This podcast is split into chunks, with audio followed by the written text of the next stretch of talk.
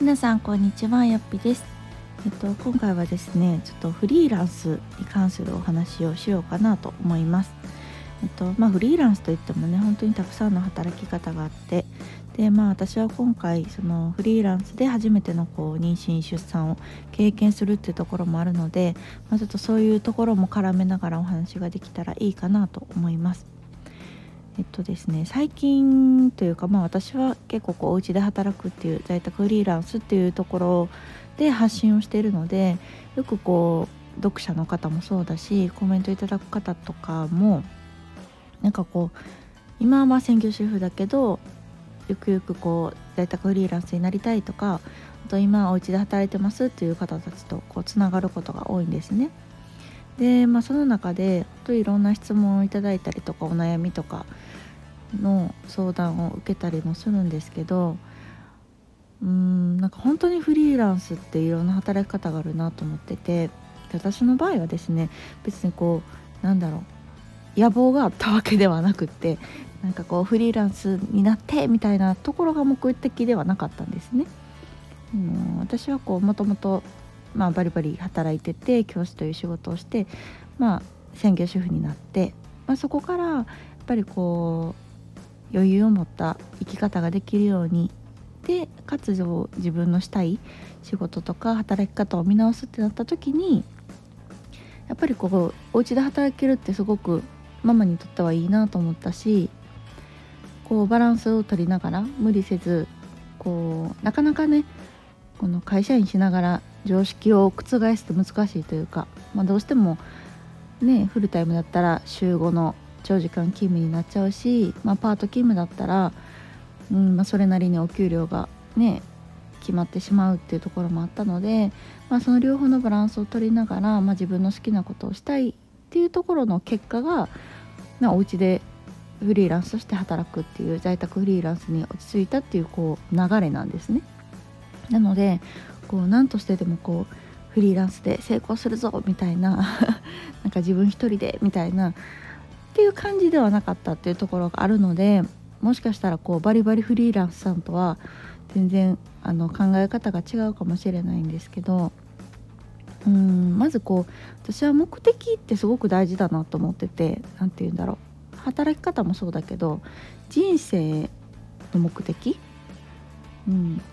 ていうかこうよく私は言うんですけど自分にとっての幸せの軸っていうのを明確にするっていうのは本当大切だと思っていて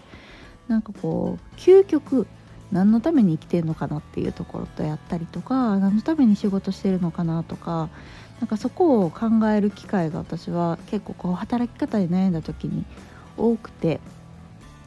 でまあそこで、まあ、自分にとっての幸せっていうのを結構書き出したんですね。うん、そうするとやっぱりこう結果的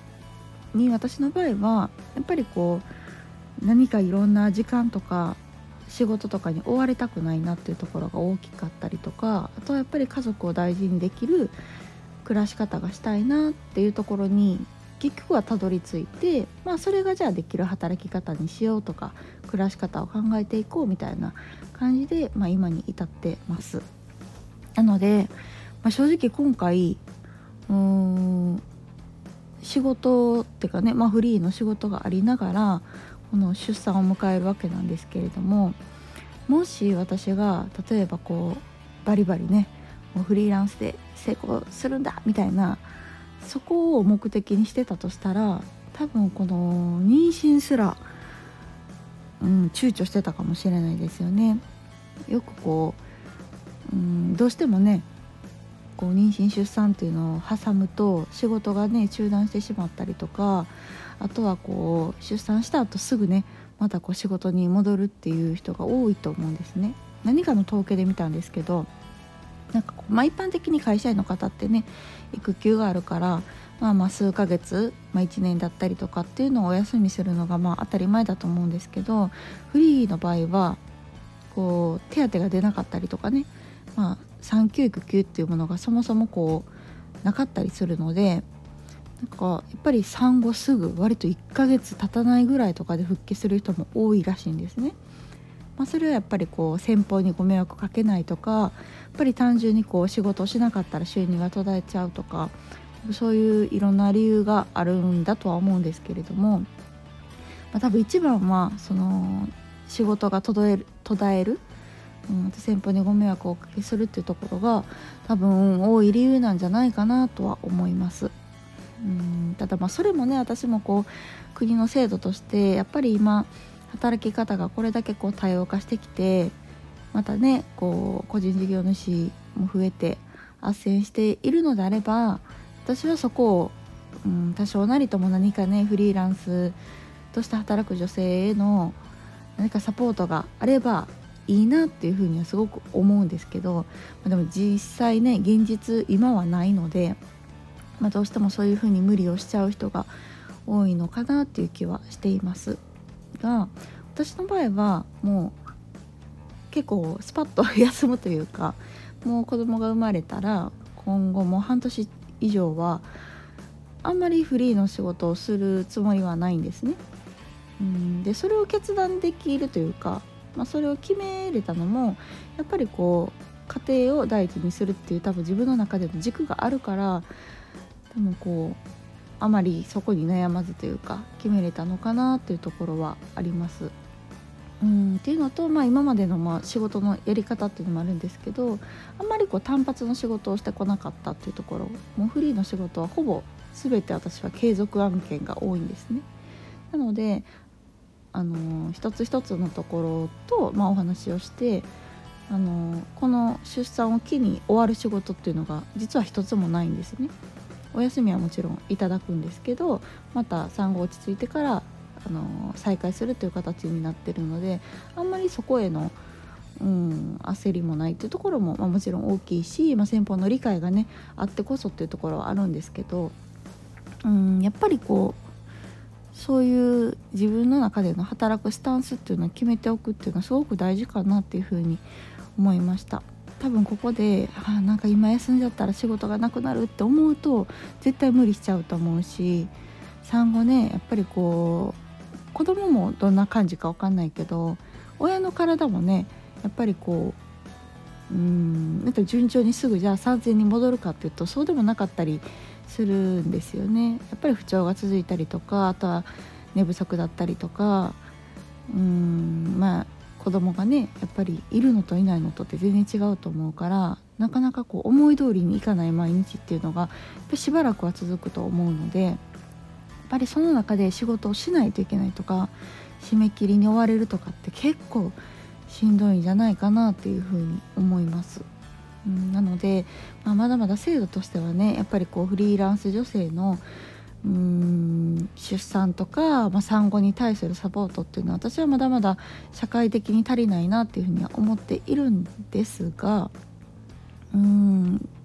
現状のこの制度とかを見た時に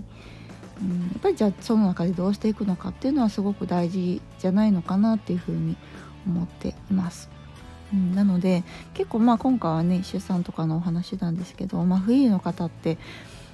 うん、結構こう陥っちゃうというかその目的と手段がやっぱり目的を見失ってしまってやっぱりこう仕事をいかに新規案件を獲得するかとかやっぱり寝る時間とかねいろんなものを犠牲にして仕事を取っていくあと発信に時間をかけていくっていうパターンでちょっとしんどくなってしまう人がなんとなく最近多いなっていうふうに思っていますがうーんやっぱりこうみんなそれぞれね事情もあると思うし目的も違うと思うんですけどやっぱり何のためにフリーになったのかっていうところはあの忘れずにいたいなっていうふうに思ってます。私もフリーになりたての時はなんとなくこう周りのね感じでそういう時期もあったんですけどなんかこうふと考えた時にあなんか仕事に忙殺されるためにフリーになったわけじゃないしなんかそれやったら意味ないなというか、うん、もちろんねフリーランスも会社員も両方メリットデメリットっていうのはあるんですけどやっぱりフリーランスのメリットっていうのは自分でこうコントロールできるっていうところがすごく大きなメリットだなっていうふうに私は感じてるのでなんかそこでいろんなものに追われてしまったり何て言うんだろうキャパを明らかに超えてるのにうんそれこそバランスが悪くなってくるっていうことだと思うんですね。なんか時間だったりとか、うん、そういう自分の時間をたくさん使ってるのにあんまり成果につながってないっていうところはやっぱりフリーランスのデメリットにもなり得るところかなと思うのでなんか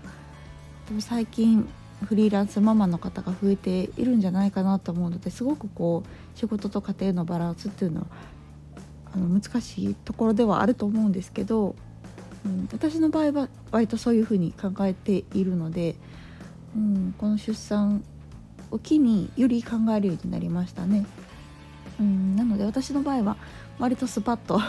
お休みに入るので今後は何やろうもう専業主婦みたいなもんな半年間を過ごすんじゃないかなっていうふうに思ってるんですけどまあそれはそれでいいかなというかなんか今はそうすべき時間かなっていうふうにあの長い人生で見た時に私は考えています。うん、なのでまああのこれがねもちろんこういいとか悪いとか正しいとかどうとかじゃなくってあの私の場合はそういうふうに考えて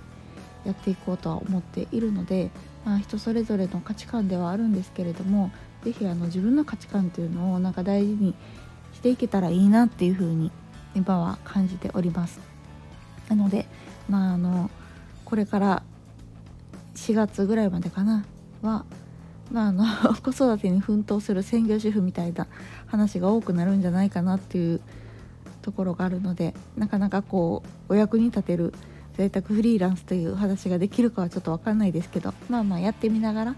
感じることその時思うことがあれば随時こんな感じでお話ししていけたらいいかなというふうに思っております。はい、というわけで今回はそんなお話をしてみました。ではまた次回の放送をお楽しみに。さようなら。